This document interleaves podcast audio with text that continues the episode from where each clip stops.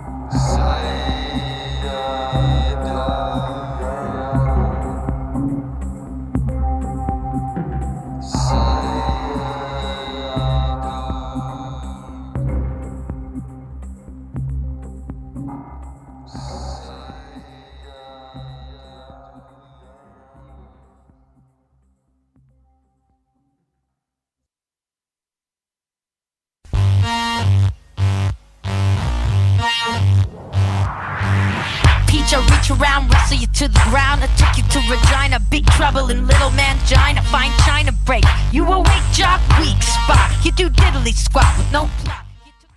Herzlich willkommen, liebe Zuhörer, bei Neue Literatur am Donnerstag hier auf Radio Helsinki 92,6.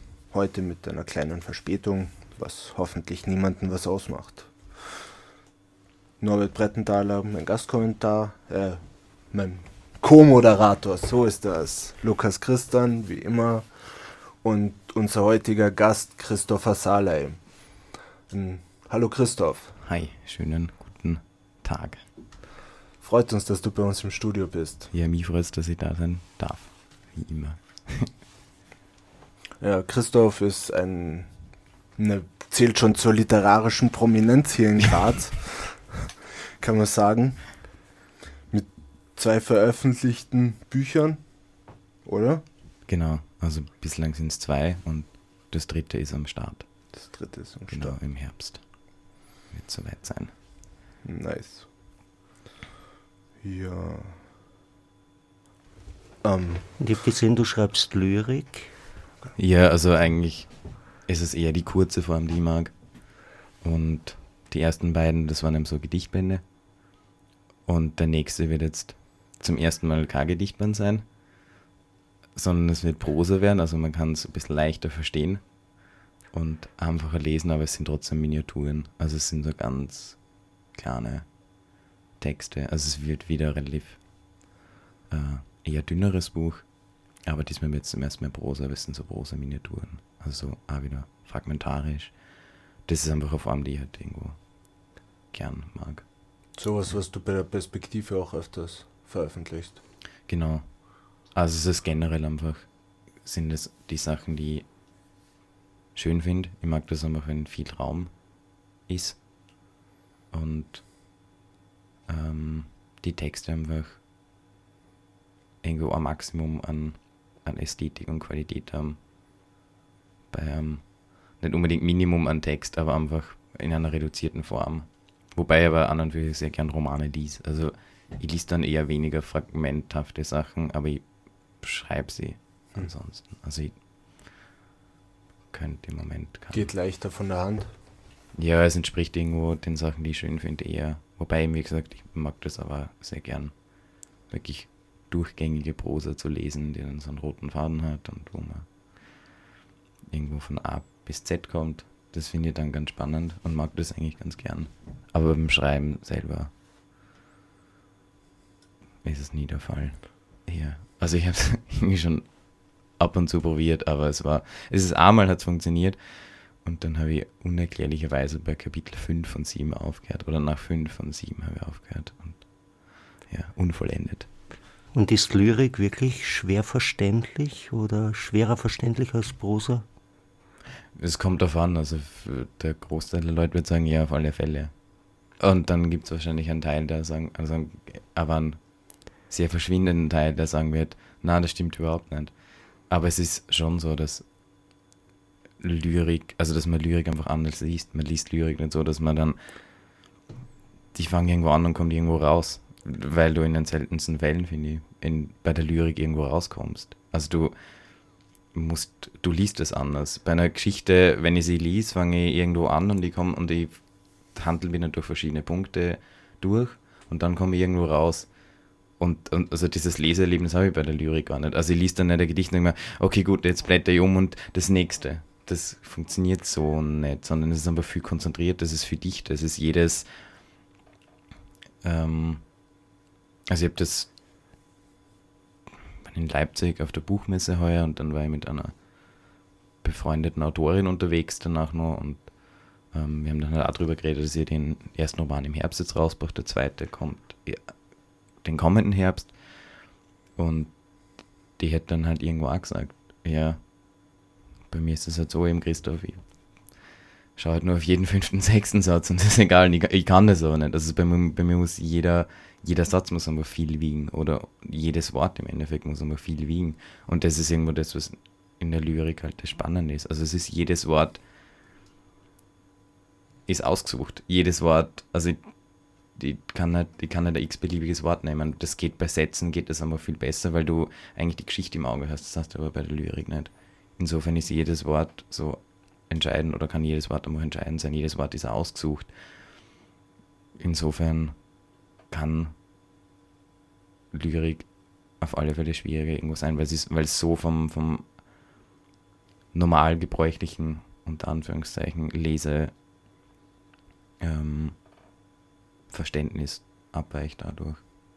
Also man liest seitdem anders und mir ist das eher von der, also ist ein bisschen weiter weg von der so normalen Lesegewohnheit. und so als eine Ja. Geschichte. Und Ne, sowas. ich habe Genau, mal probiert, und. Zyklen zu schreiben, äh, Ja. die, die äh, gewissen, äh, die gewisserweise länger, längerfristig werden und auch funktionieren, ja. Ja. Also, also so an die 20 Gedichte, die in einem Zyklus dann doch wieder ein Ganzes ergeben, ja. Genau. Und auch eine Geschichte erzählen können. Ne? Ja. Aber es gibt natürlich auch die Kurzform, äh, die ganz verdichtete Form, die ein abgeschlossener Kosmos in sich Ja, eben, das, gell. das ist immer so, dass du auf so ganz kleinem Raum eigentlich so einen abgeschlossenen Kosmos, hast so, und das ist einfach der Unterschied zur, Zum Roman. genau, zum Roman oder, oder zur Prosa, weil wenn man sagt Prosa, dann, dann inkludiert das eh schon wieder Sachen, die aber auch ganz anders arbeiten können. Also ja, Kurzgeschichten oder Novellen oder Ja. sowas. die wesentlich fragmentierter arbeiten können. Genauso. Und das fällt dann aber auch unter, unter Prosa oder Erzählung. Und da gibt es aber auch Sachen, wo du denkst, hä, super experimentell und super halt schwierig. Und ähnlich wie ein Gedicht irgendwo dann zu lesen. Also da gibt es einiges. Von dem her würde ich eher sagen, wie ein, wie ein Roman. Ja. Also im Gegensatz zum Roman. Einfach. Der- Wann hast du angefangen mit dem Schreiben? Ähm, ich glaube, das muss irgendwo so mit 16 ist, irgendwo die Idee. Also ich halt einfach relativ spät eigentlich. Und da gibt es oft so Initialzündungen. äh, Was hat die so gefordert? Bei mir war es einfach zu dem Zeitpunkt, dass, ähm, weil ich halt einfach lang Leistungssportler war und das ist aber nebenbei dann schon irgendwo hat sich das Abzeichen, dass ich das früher oder später einfach lassen werde. Also das werde ich einfach nicht mehr weitermachen, das habe ich dann irgendwo gewusst und das war irgendwo, im Endeffekt war es der Versuch, so ein Gegengewicht zu, zu etablieren, mit dem ich mich irgendwo, keine Ahnung, abgrenze oder, oder wo ich einfach andere Sachen machen kann. Und aus dem ist das irgendwo raus entstanden und dann ist es halt seitdem geblieben und ich bin, wie nach Graz gekommen bin, halt viel allein unterwegs gewesen, viel einfach auf Lesungen unterwegs gewesen. Das war irgendwas, das mir halt so ein bisschen aufgefangen hat und was ich sehr gern gemacht habe, immer ähm, auf diese Veranstaltungen gegangen und dachte, ah, schön, das sind schöne Dinge, die da passieren, das sind schöne Menschen, die das machen und, und dann ist es halt immer irgendwo mehr waren. Aber prinzipiell war es immer so dieser Gegenentwurf zu einem Entwurf, den man nicht mag. Oder Und du kommst mag. vom Skilauf oder von einer nordischen Disziplin. Ja, genau. Also halt äh, nordischer Kombinierer. Und Was ist das genau? Das Ein- ist, also viele Leute glauben, fragen immer, ob da Schießen dabei ist und das ist halt nicht dabei. Also Biathlon ist Schießen und Langlauf, äh, die nordische Kombination ist Skispringen und dann Langlauf. Also du hast zuerst den Sprunglauf, dann wird der Rückstand wird in, also der, der Punkterückstand nach dem Springen wird in Sekunden umgerechnet und je nach den Sekundenabständen wird dann ins Rennen gegangen. Und dann versucht man halt irgendwo aufzuholen. und du am Ende bist, ist halt du bist, du bist aus dem Enstal, oder? Genau. Ja, Also bin das also, habe ich ein bisschen recherchiert. genau. also Nein, ich war mal. Skilehrer, äh, Kinderskilehrer im Enstal. Ach, okay. Aber ich habe damals Wo? keine.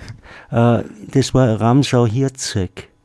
Okay. Ja, ich, Aber wir waren im, im Haus im Emstal natürlich und auf der Reiteralm und haben diese Ja. ganzen Skigebiete um Schladming eigentlich alle abgegrast. Ja, das, da gibt es eine schöne Ski und ich bin da nach wie vor gern da. Also im Moment bin ich ähm, wieder viel da und wenig in Graz, außer im Moment halt für die nächste Zeit noch. Ähm, aber der Ramsau Hirzig ist sehr nah. Also ich arbeite zum Beispiel als Langlauflehrer in Ramsau Ort. Also es ist jetzt nicht weit weg. Und da gibt es ja viele schöne Gebiete, finde ich. Ja, am Fuße des Dachsteins, sage ich mal, das hat ja ganz eigene archaische Kraft und auch Voll. Mystik. Äh, Mhm. äh, fordert dich das in deiner Lyrik ein bisschen heraus, dass du da ein bisschen tiefer eintauchst? Oder Be- Was ich einfach nur merke, ist, was immer irgendwo eine Rolle spielt, ist, ähm, sind Landschaften. das am Anfang war, also beim ersten Buch hat es diesen, Stadtland Fluss war das, oder? genau, da hat es eben dieses Kapitel Land war eigentlich,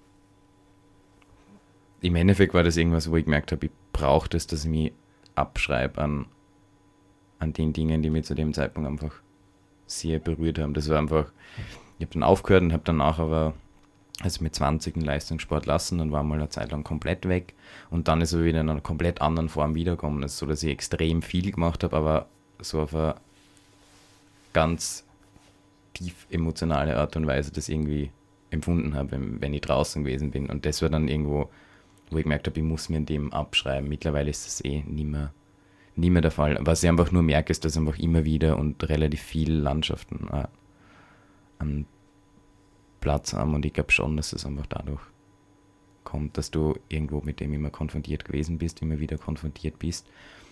Unabhängig davon, wie du im Moment dazu stehst oder, oder, oder sonst irgendwas. Also ich bin jetzt, Da gibt es ein schönes Zitat vom Werner Schwab, den steirischen Dramatiker. Mhm. Ich will eine Landschaft, eine Landschaft ohne die Menschen. Äh, äh, Classic. Ist schon fast klassisch, ja.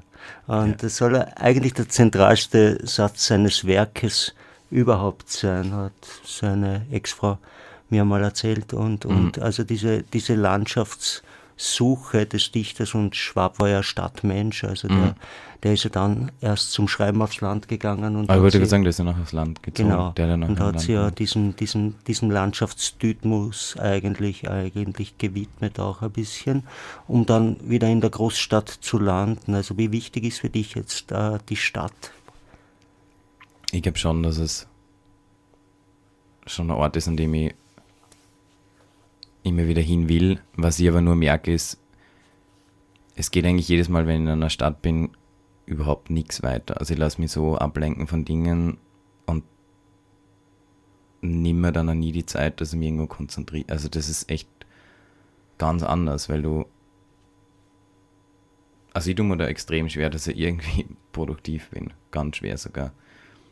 Und ich finde es zwar angenehm und schön, dieses Angebot, aber im Endeffekt bin ich halt jemand, der dann vielleicht einfach nicht konsequent genug ist, aber ich kann das da einfach nicht durchziehen. Und es ist dann irgendwas, wo ich mir, wo irgendwann der Punkt kommt, hey, wenn ich jetzt irgendwo wegkomme davon, dann kriege ich, glaube ich, einen Anfall. So wie jetzt bin ich zwei Wochen wieder in der Stadt und ich denke mir jetzt schon, am liebsten würde jetzt schon sofort den Zug nehmen und einfach eine Woche wieder nach Hause.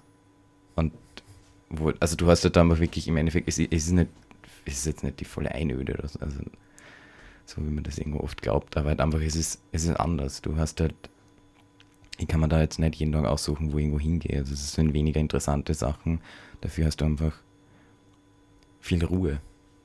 Du hast einfach so viel Ruhe und du bist einfach weg von, von, von so vielen Dingen, die manchmal spannend sein können in der Stadt, wo aber dann viel Fake dabei ist. Und, und das ist mir dann auf die Dauer, ist mir das einfach dann zu viel. Also ich, auf die Dauer in der Stadt würde ich das nicht schaffen, glaube ich. Es ist zwar immer wieder, ich glaube, es ist eher so, dass man, oder für mich immer in der Stadt sind die Sachen, die man dann halt passieren lässt. Und das sind dann die Sachen, die man dann irgendwann, wenn es wirklich wieder ruhiger ist, oder wenn man irgendwo ist, wo es ruhig ist, dann kann man das auch verarbeiten. Und dann kann man Texte draus machen, gut, aber währenddessen geht es bei mir überhaupt nicht. Beim ersten Band hat es funktioniert, aber seitdem eigentlich nicht mehr wirklich. Also ich bin da super wie paralysiert, ich habe da überhaupt keine Ideen. Das ist Wahnsinn. Du Also- findest deine Inspiration also eher. Also im Moment ist es schon eher so, ja. Also im Moment, wenn ich in der Stadt bin, da geht nichts, einfach gar nichts. Also da sitze ich da und denke mir, was tust du da? Und Großstadt, also wenn wir dich jetzt nach Paris schicken würden, Also ich war ja in genug Großstädten immer wieder und war im Herbst da neun Wochen bin ich durch die USA gefahren. Und hm, ich finde das immer spannend, ich mag das ja gern, aber es ist nichts, was mir auf die Dauer vorstellen könnte, wobei es recht lustig klingt für jemanden, also es kann gut sein, wenn alles gut geht, dass ich ab Herbst in Berlin bin. Insofern muss ich dann eh zurechtkommen damit mit äh, großen Städten. Aber es ist was, was ich auf die Dauer mir nicht vorstellen kann. Es sind andere Sachen, die mich wesentlich mehr interessieren. Es sind eben so viel archaische, archaischere Landschaften, die mich, die mich interessieren, die mich anziehen, keine Ahnung, the Yukon oder Alaska oder Nova Scotia, also Grönland. Also das sind Dinge, die mich wesentlich mehr reizen als irgendwo die Dinge, die in einer Stadt passieren, wo man denkt, ja, eh schön, dass man da ist und eh schön, dass man das Angebot hat, aber im Endeffekt weiß nicht, wie viel bleibt. Also bei mir bleibt dann nicht so viel immer. Sondern es ist eher die, also ich hab's nicht. Und mich interessieren auch in, immer wieder diese Entwürfe, die abseits von solchen ähm, Großstadttopografien passieren. Das sind für mich meistens, also ich merke schon, dass das die wesentlich spannenderen Sachen sind und Entwürfe sind, die, die ich spannender finde, wie Bodo Hell. Das jetzt also unabhängig davon, was man jetzt von den Texten finden mag, aber seit Leben, also den Lebensentwurf finde ich halt super spannend. Den, den mag ich. Das finde ich, finde ich grandios, der dann einfach sechs Monate ähm, Sender auf einer Alm in, in, im Taschenmassiv ist und die restliche Zeit halt in Wien wohnt.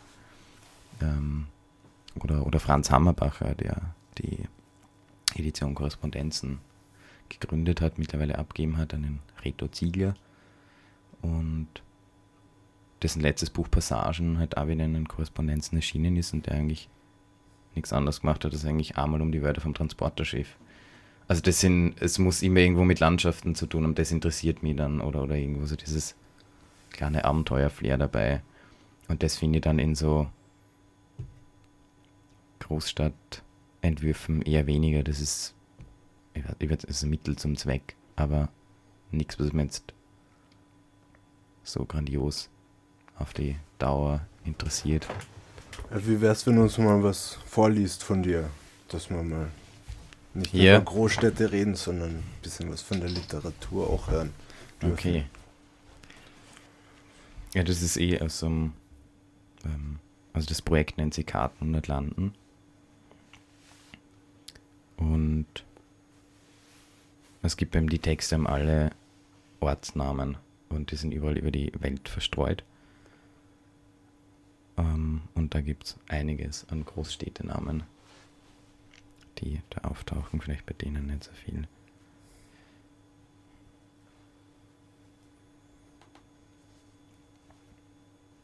Das erste zum Beispiel gleich.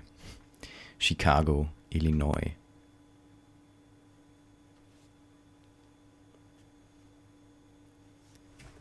Nineteen twenty-two. The invention of skyscrapers and combat zones.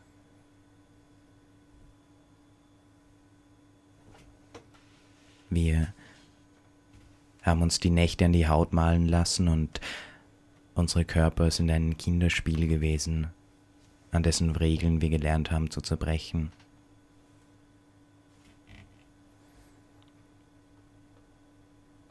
Die Liebe, schreiben wir, ist die Überwindung der eigenen Utopien und so vieles, wenn sich die notwendigen Ängste dafür finden lassen. Baby, write infinite bodies and silent war.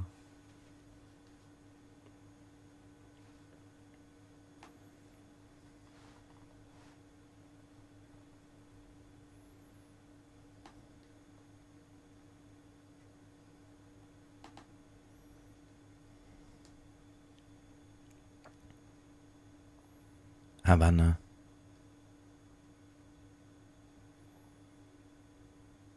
Bist so nah gewesen an der Welt und der Haut, die man darüber spannte. Ich laufe entlang der Spuren, die du legst, während du an den Wundern schreibst. Ich habe dir Gedichte gezeichnet, in denen Licht und Liebe Fremdwörter gewesen sind, dir Erzähl mir aus deinen Abschieden. Liebster, ich bin gegangen und gegangen und nie geblieben in den letzten Jahren, aber es ist leid geworden, an die Liebe zu denken. Jeder Ort entband vom Unglück des alten Ich, habe Geschichten und Bilder gesammelt und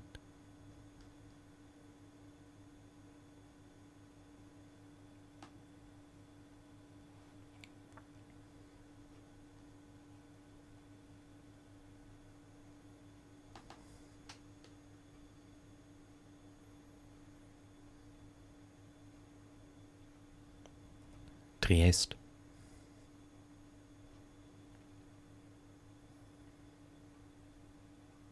Entlang deiner Hand den Wind aufgespürt.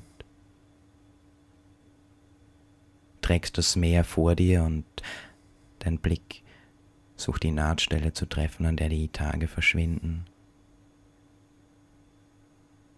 Zeichnest mir Engelsflügel kannst dich nicht satt tasten am Meeresduft, sagst mein fliehender Atem. Während dem Heranrollen der Wellen und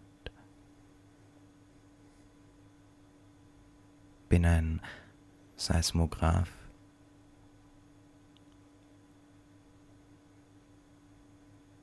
Morgens wächst das Meer wieder an unsere Fußspitzen und ich notiere, die Überfahrt der Schiffe dauert länger, als man uns erzählte.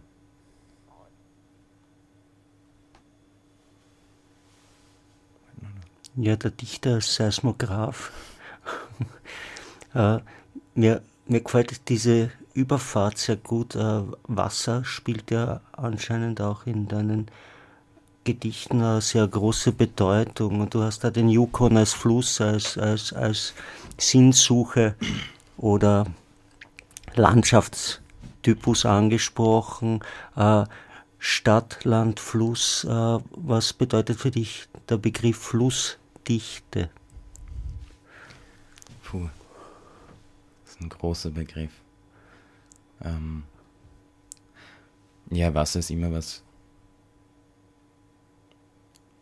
Oder wo ich im Moment merke, dass es, so wie du gesagt hast, das mich schon glaube ich, bewegt, aber ich glaube, das muss jeden irgendwo bewegen. Also was ist was, was irgendwo viel, also viel Sachen für einen bedeutet. Das ist was, was mich beruhigt, also was jemanden beruhigen kann. Das Meer kann unglaublich äh, beruhigen und Flüsse können irgendwo beruhigen und gleichzeitig sind es aber immer so diese Sehnsuchtsmetaphern, diese Aufbruchsmetaphern und im Endeffekt sind es so eskapistische ähm, Motive, glaube ich, die man ganz gern irgendwo aufgreift. Also wo man und so ist das ganze Konzept eigentlich angeht. Also im Endeffekt ist es die Projektion irgendwo anders hin, also in irgendeiner anders mögliche Wirklichkeit, in irgendeinem anderen möglichen Ort und da kommt man halt übers Meer hin oder über den Fluss hin und dann ähm, also das sind so meine Assoziationen, die, die ich dazu habe und es ist einfach an und für sich was sind Wörter, die man damit verbindet, sondern einfach weiche Wörter, die, die ich ganz schön finde und, und gern mag. Also wie, ich verbinde der Wind mit, mit Wasser. Oder Wellen, das sind alles Wörter, die, die irgendwo sanft sind. Was irgendwie paradox ist, weil Wasser ziemlich hart ist. Wasser kann, ja, das, das stimmt, aber der Klang von dem Wort ist, zumindest verbinde ich irgendwie immer was, was was Weiches, was Beruhigendes damit. Hm. Ähm, obwohl es eben auch super hart sein kann. Was dann auch wieder interessant ist. Ähm, aber das ist, glaube ich, das, was ich mit, mit Fluss oder, oder Wasser verbindet. Also eher so dieses Motiv. Also dieses eskapistische Motiv. Man kann da sich irgendwo anders hin projizieren, irgendwo anders hingehen, fahren, laufen, schwimmen. Keine Ahnung. Segeln. Segeln, genau. Das Wichtigste vergessen, scheiße. Ja, der Spitzensport, glaube ich, ist härter als Wasser. Würdest du mir da recht geben, oder? Ähm, ich glaube, hm. Also ein Krabbenfischer vor an der amerikanischen Ostküste wird sagen, es ist lächerlich. Weil das eigentlich der härteste Job der Welt ist. Ähm, also ich tue mir da schwer irgendwie was vergleichen. Aber es ist, also Spitzensport kann schon, er ist fordernd, er ist einfach sehr fordernd. Und da geht es eigentlich nur darum, ob du, ob du bereit bist, das irgendwo wirklich durchzuziehen oder nicht. Und wenn du es nicht bist, wenn du es also wenn du es nicht hundertprozentig bist und der Anspruch irgendwo immer der ist ja ganz nach oben, dann solltest du es lieber lassen. Also ich bin froh, dass ich es nicht mehr machen muss. Ja, vor allem beim Skispringen, da musste ich ja erstmal irgendwie überwinden, denke ich mal. Ja, wobei das ist nicht das Problem. Also du fangst ja mit, keine Ahnung, also Freunde von mir, die haben mit drei angefangen, ich habe mit acht angefangen. Und wenn du Ski fährst, springst du eben über so kleine Hügel drüber. Also du, und so fangst du an, du fangst auf ganz kleine, also ja. 10, 15 Meter Chancen fängst du an und du fangst mit Alpinskiern an. Das ist einmal das Erste. Das heißt, du fängst einfach mit Sachen an, die du eh schon, es ist nichts anderes als, wie wenn du am Skihang stehst und irgendein, irgendeine Schanze runterspringst. Das, also du fängst bei 10, 15 Meter Schanzen an. Ja. Das ist aber eh schon ziemlich hoch. Das sind, das sind eher kleine. Das sind halt die Baby-Kinderschanzen. Und wenn du mit 8 oder 7, 8 und wenn du wirklich halt da aufwachst, wo wir aufgewachsen sind, dann bist du schon relativ früh mit dem in Verbindung gekommen. Also ich bin auch mit drei Jahren zum ersten Mal auf Skiern gestanden. Und dann halt genug oft, dass ich immer ein Gefühl dafür kriege. Also du hast ja zu dem Zeitpunkt eigentlich schon ein relativ gutes Gefühl und bei den Kids ist es sowieso so, die kannst du überall runterlassen. Dann ist das ja, dann bieren sie es halt einmal auf und dann stehen sie halt auf und entweder lachen oder sie rennen und es ist nicht so viel passiert. Und beim nächsten Mal stehen sie halt wieder auf. Also das ist eigentlich das stimmt, Kinder denken nicht drüber nach, was na, passieren du denkst, könnte. Genau, du denkst, also die Kids denken dann, entweder sie sagen von Hause schon, na mach ich nicht, oder sie tun es und es geht dann eh gut, oder wenn es nicht gut geht, lachen sie. Denke ich, ha, blöd. Hm. Das ist eigentlich der Grund, warum es jetzt nicht. Und, und einfach, dass du das Material, dass du steigst dann erst später auf so wirklich dieses Skisprungmaterial um, also Sprungski, Sprungschuhe und den Anzug und davor hast du eigentlich nichts anderes an als beim Skifahren und machst dann nichts anderes. Du gehst nur in die Hocke und alles andere machst du gleich und hast keine Stecken dazu. Aber ansonsten hast du schon zu dem Zeitpunkt an und für sich ein Gefühl für die Geschwindigkeit und, und auch ein Gefühl für die Höhe ungefähr. Ja, es darf nicht zu hoch werden, wenn du dann schon in der Luft bist. Oder? Ja, ey, das, aber, aber du bist das halbwegs, es ist vielleicht am Anfang ein bisschen Überwindung, aber wie gesagt, als Kind, glaube ich, ist das relativ scheißegal. Wahrscheinlich, ja. Und du fährst einfach runter und probierst es halt mal und dann kannst du die herantasten. Und so fängt man einfach an und dann wird es halt immer größer und höher und weiter. Im Optimalfall soll es weiter werden. Da brauchst du auch höhere Chancen. Je höher, desto weiter. Genau, je höher. Wobei nicht, äh, nicht unbedingt.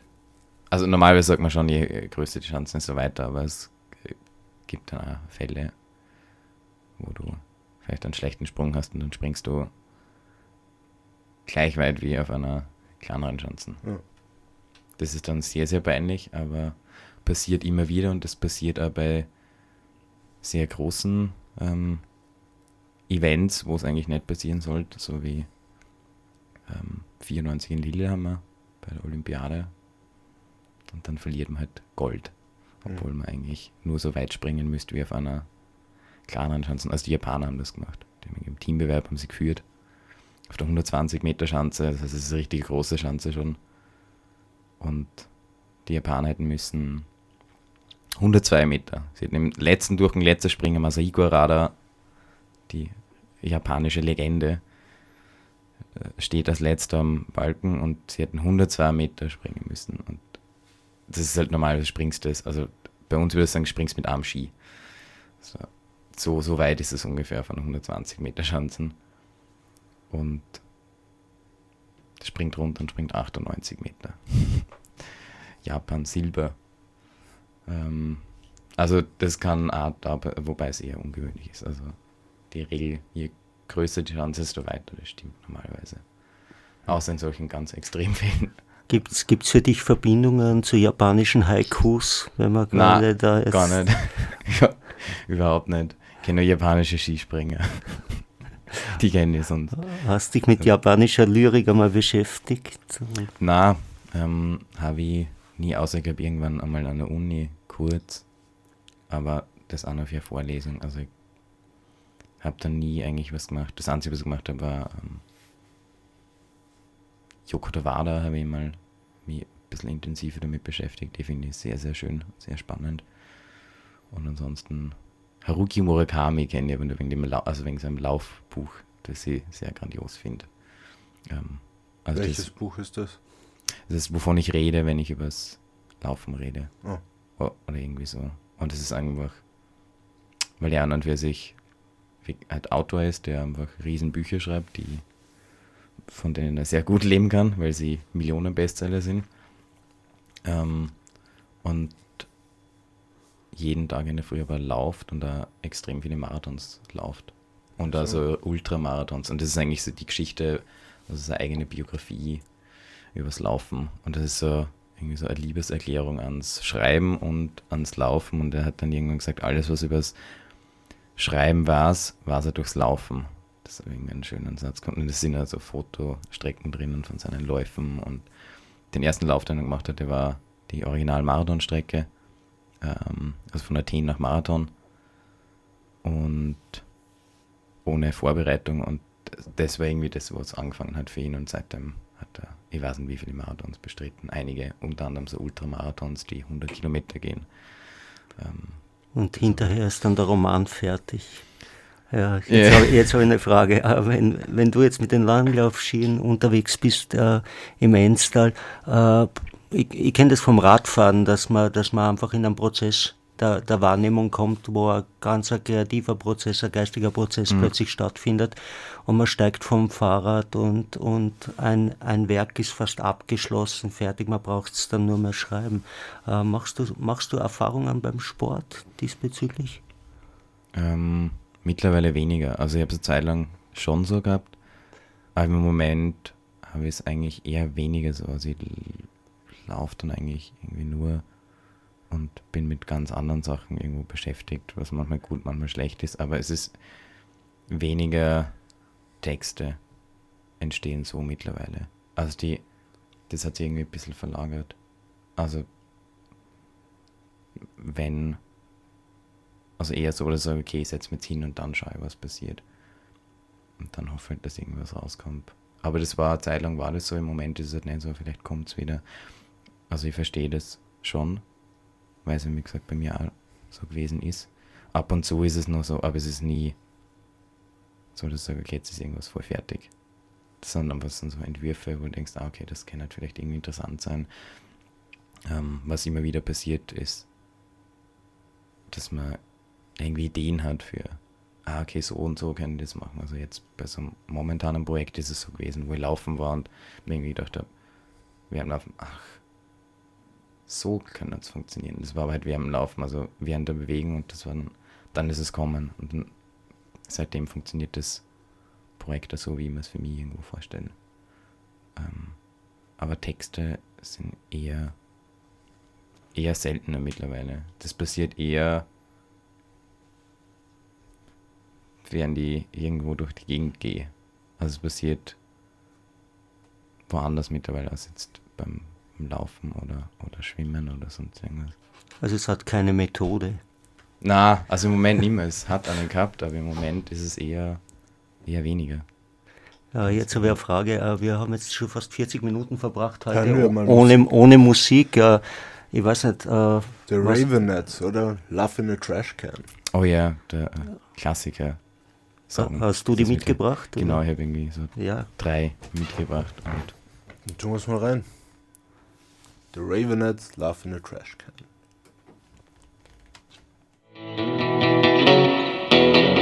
touch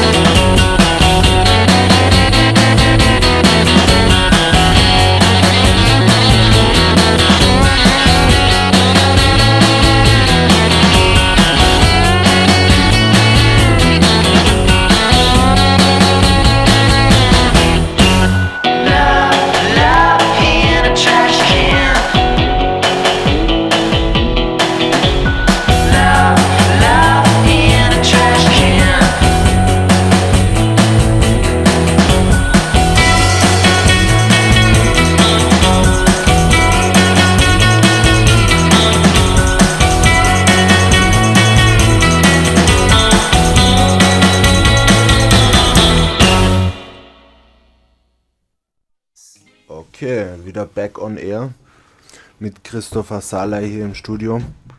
Christoph, liest du noch was? Ja, ich werde einfach bei Karten und Atlanten nochmal weitermachen. Ähm, und da noch zwei, drei kann ich noch machen.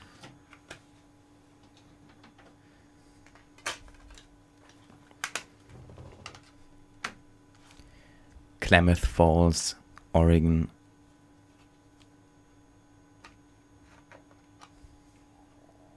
Wir haben uns Wunder und Wetterleuchten auf Weltkarten gemalt und unsere Kindheiten sind Erzählungen gewesen, die wir im Vorübergehen getauscht haben. Rewriting our first lines.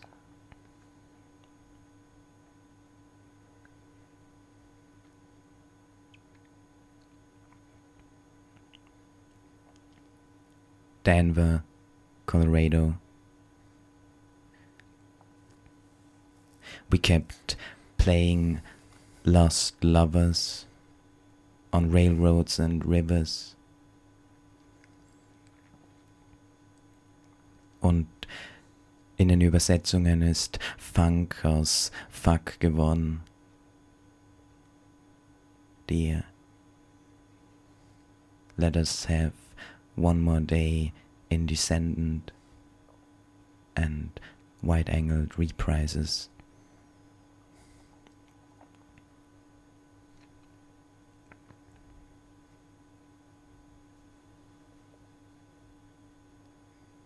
Williamson River, Oregon.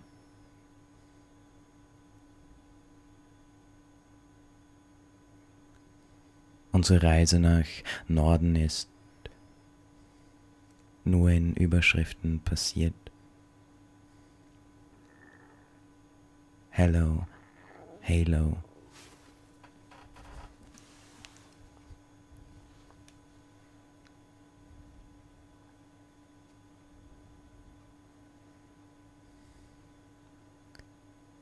Lake Huron, Michigan.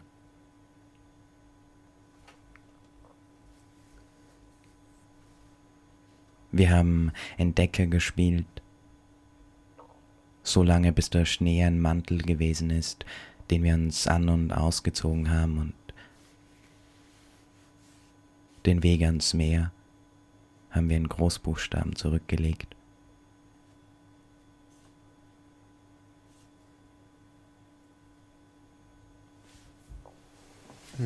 Wieder viel Wasser und Norden. Genau. Ja, Genau. on the, on the road. Also, das ist von deiner amerikanischen Reise heraus Ähm, entstanden. einige Sachen sind, also da waren jetzt die meisten, ja, also da waren jetzt eigentlich alle.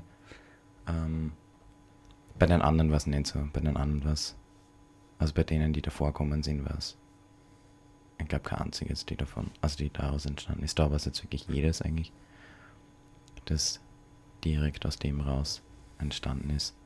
Wobei da eh für so einen langen Zeitraum eh wenig entstanden ist noch. Und mal schauen. Also, wie die Idee wäre im Herbst wirklich was Langes machen, was richtig Langes. Mal schauen, ob das, ob das was wird und funktioniert mal. Warst du in Amerika auf den Spuren von Jack Kerouac unterwegs? Na, gar nicht. Ich, ich weiß gar nicht, wo der irgendwo gefahren ist. Ich habe das Buch ehrlich gesagt nie gelesen, das sollte ich irgendwann noch nachholen. Ähm, ich kenne nur den Briefwechsel zwischen Ginsberg und Kerouac. Also ich habe ihn nicht gelesen, ich habe ihn hergeschenkt, äh, also an einen Freund. Und ich hätte ihn aber selber eigentlich gern. Ähm, da war scheiße. Jetzt habe ich ihm das geschenkt und für so viel Geld, das kann ich mir selber nicht leisten. Ah, ähm, na, also ich bin zuerst an der Westküste entlang rauf. Von Los Angeles bis Seattle und dann quer rüber über Salt Lake City, Chicago, Washington bis nach New York. Und dann von dort wieder zurück. Schreibst du während des Reisens oder reist du während des Schreibens? Ich glaube, es ist eher zweiteres. Also im Moment fahre ich ganz wenig, ganz, ganz wenig herum, weil es mir, ich weiß nicht, also mir, mir geht es halt einfach nicht gut dabei. Und das ist halt einfach der Grund, warum ich es halt nicht mache. Was irgendwie schade ist, weil es an und für sich immer sehr gern gemacht habe. Im Moment tue ich mir halt einfach schwer beim Herumfahren. Und insofern ist es eher das Zweitere. Und ich glaube, ich habe dann, ich habe zwar Notizen gemacht auf der Reise, aber das war irgendwie verschwindend gering. Also viel, viel war das nicht und ähm, mal schauen, ob das irgendwie überhaupt was hergibt für. Also meine Reiseblockaden sind ja oft finanzieller Natur und von Lyrik kann man ja äh, sich schwer finanzieren, um auf äh, längere Reisen zu gehen. also jetzt meine Frage, äh, wie finanzierst du dich eigentlich? Also im Moment mache ich halt, ähm, der erste Punkt ist mal, dass ich halt zu Hause wohne. Sonst wird das einfach nicht gehen. Und der nächste ist halt einfach, ich mache halt Gelegenheitsjobs. Also ich arbeite, also ich mache Saisonarbeiten, so wie im Langlauflehrer, das mache ich. Und das mache ich aber sehr gern. Ähm, ich habe jetzt zwar gerade ein Bewerbungsgespräch gehabt für eine Stelle, das werde ich aber nicht nehmen, weil das irgendwie unsinnig, also will ich nicht wollen. Also sind eher so Gelegenheitsjobs, wobei früher oder später wäre es aber wirklich gut was haben. Also zumindest so 10, 20 Stunden, weil es einfach für mich ein ganz guter Ausgleich ist. Also ich könnte das einfach nicht, wenn ich nur solche Dinge mache. Und es gibt einfach ein bisschen Sicherheit. Also so 10, 20 Stunden je nach, je nach Job, das würde ich auf alle Fälle machen. Also ich würde nie nur das machen. Und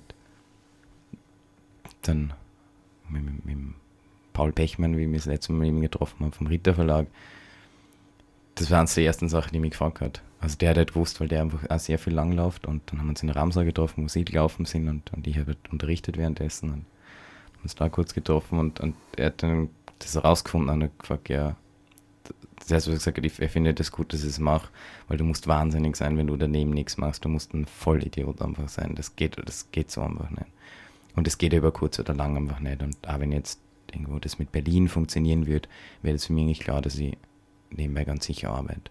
Also ich würde nicht nur das machen, weil mir das auch nicht interessiert und das Einzige, was passiert ist, dass mir irgendwo, dass es einem nicht gut geht mit einem selber, dass es einem nicht gut geht mit der Arbeit, weil man die ganze Zeit schauen muss, wo man Kohle herkriegt und, und das ist einfach ermüdend. Also das ähm, würde ich ja gar nicht wollen, weil einfach die eigene Arbeit irgendwo, finde ich zumindest drunter leidet, wenn man jetzt nicht der Typ dafür ist. Jetzt Das ist ein Ausgleich zum Schreiben, einfach weil man irgendwas tun muss, was nichts Ja. mit Schreiben zu tun hat. Ja, und ich finde das auch ganz gut. Ähm, also so, so ist es halt. Und also die Sachen, die mit dem Schreiben verdienen, sind eher nicht ganz so grandios hoch. Also es geht nur, dass ich halt wirklich diese Nebenjobs habe, die eigentlich sehr gutes Geld sind. Und wo ich dann immer eine Zeit lang wirklich über die Runden komme und halt, dass ich im Endeffekt auch wir wohnen, eigentlich nicht wirklich was zahlen muss, sondern dass ich einfach immer nur eben zu Hause wohne. Das ist ja zwar so lange auch keine Lösung mehr, aber im Moment geht das eigentlich so und es geht halt wirklich nur so. Ansonsten, als eigene Wohnung könnte ich mir nie, nie leisten. Im Moment, so wie ich es jetzt im Moment mache, ich müsste mir sofort irgendwas suchen. Und ähm, deswegen ist mir, also es werde ich auf alle Fälle früher oder später. Ähm, nur ist es halt dafür mal wichtig, wissen, zu wissen, wo man irgendwo ist. Und das habe ich einfach jetzt das letzte Jahr einfach nicht gewusst. Und jetzt einmal mit Herbst ist es dann schon eine Perspektive, wo es hoffentlich Berlin wird. Ansonsten irgendwas anderes. Ja, viele Künstler oder Dichter sehen sie auch sehr sportlich, einen Subventionsantrag nach den anderen zu stellen und auch in den Genuss äh, dieser Arbeitsstipendiate, Auslandsstipendiate und so weiter zu kommen. Äh, und nicht, dass man das System ausnützt, aber man kann ja das System auch ein wenig fordern, vor allem mit der Qualität, die du bringst. Ja, also das mache ich eher so das Arbeitsgerät, dieses sehr gute MacBook Pro hätte ich so nie gekriegt. Das war zum Beispiel eben so, was ich habe da angesucht und das ist mit Fördermitteln vom Bundesministerium auch teilfinanziert worden. Also hätte man sonst irgendwo nie leisten können. Und eben, also das probiert man eh immer wieder, nur kann man es halt nie wissen. Und es ist halt immer schwierig, bis dann ein Jahr, bis dann zumindest jetzt ausfinanziert, wenn es jetzt, also ich habe jetzt ein Abi angesucht um die großen Stipendien vom Bundesministerium, also das Projekt und das Staatsstipendium. Das probiert man eh jedes Jahr. Also die Pro Sachen probiert man eh, aber halt, ja. Es kommt einfach eher, also es kommt öfter nah wie ein Jahr. Das ist halt das Problem dabei und das ist immer so ein Ding, wo du nie weißt, wo kommt irgendwo was her und wann und das ist einfach, das mag ich mir auf die Dauer nicht antun. Das ist mir ein bisschen zu riskant. Und würde es ja nicht wollen. Du hast mir vor der Sendung erzählt, du hast auch den Franz Hofer gekannt. Und ja, ja. Hast deine ersten Lesungen bei ihm gehabt. Ja, ich habe, ähm, also die ersten Radiolesungen habe ich bei ihm gehabt, ja. Das waren, das war der Einstieg ins Radiogeschehen. Die habe ich bei ihm gemacht und ähm, das war immer sehr angenehm und sehr schön und ich habe das immer sehr gern mögen. Und ich habe ihn einfach auch sehr schön gefunden. Also, Hast du irgendeine Anekdote, die du zu ihm erzählen kannst? Ähm, ich glaube, eine bestimmte Anekdote habe ich nicht. Ich habe einfach immer nur so eine Art äh, irgendwo einfach ganz angenehm gefunden. Das ist einfach so ein herzlicher Mensch einfach, der immer auf die zukommen ist. Also zumindest auf mich ist er immer zukommen, der einfach immer gefragt hat, wie es ihm geht und ähm, was man macht und, und ähm, ich habe das einfach immer, ich ihn einfach schön gefunden, weil er die Sache so unverkopft angegangen ist und so wie es ihm einfach gefallen hat. Also es waren diese Radiosendungen so so ganz schöne Angelegenheiten, die irgendwo immer so irgendwo so zärtlich naiv gewesen sind. Und ansonsten, wenn du irgendwo hinkommst, dann immer so immer so diese verkopfte Angelegenheit und dann kommen irgendwo so super intelligente Fragen und denkst, was soll ich da, keine Ahnung, was ich da sagen soll. Nein, ich habe mir nicht so viel gedacht dabei. Ja. Und bei ihm war das aber nie irgendwo so, weil einfach selber nie aus die Richtung gekommen ist, sondern das war einfach so ein natürlicher, angenehmer Zugang und deshalb einfach sehr gern mögen. Und, und ich habe mich ja super gefreut, wie er, wie er mir sein Buch geschenkt hat, damals mit dieser Widmung drinnen. Also diese Liebesgedicht, das habe ich ähm, immer nur zu Hause. Und, und das war irgendwie echt schön. Ich weiß jetzt nicht, was er wirklich reingeschrieben hat, aber ein, eine feine Widmung, die, die mir einfach immer wieder freut, wenn ich es lese, oder irgendwo reingeschrieben. Also die habe ich echt schön gefunden. Aber so eine bestimmte Episode, man denkt, ah, okay, die wird mir jetzt immer in Erinnerung bleiben, ist es nicht, sondern es ist einfach der Mensch, so ganz generell. Und wie er die Dinge angegangen ist, der wird mir einfach. Vielleicht sein Plastiksackel, in dem er immer die, die Aufnahmegeräte mitgehabt hat. Hm. Deswegen, was es immer ganz schön gefunden haben, dann dann aufbaut und bei den Lesungen, egal wo, war immer, sein Mikrofon war immer mitten dabei, zumindest bei den Grazer Veranstaltungen, das habe ich gut gefunden. Ich habe den sehr gern mögen. Ja, wir müssen jetzt eh leider schon zum Ende kommen, weil unsere Sendezeit zu Ende ist.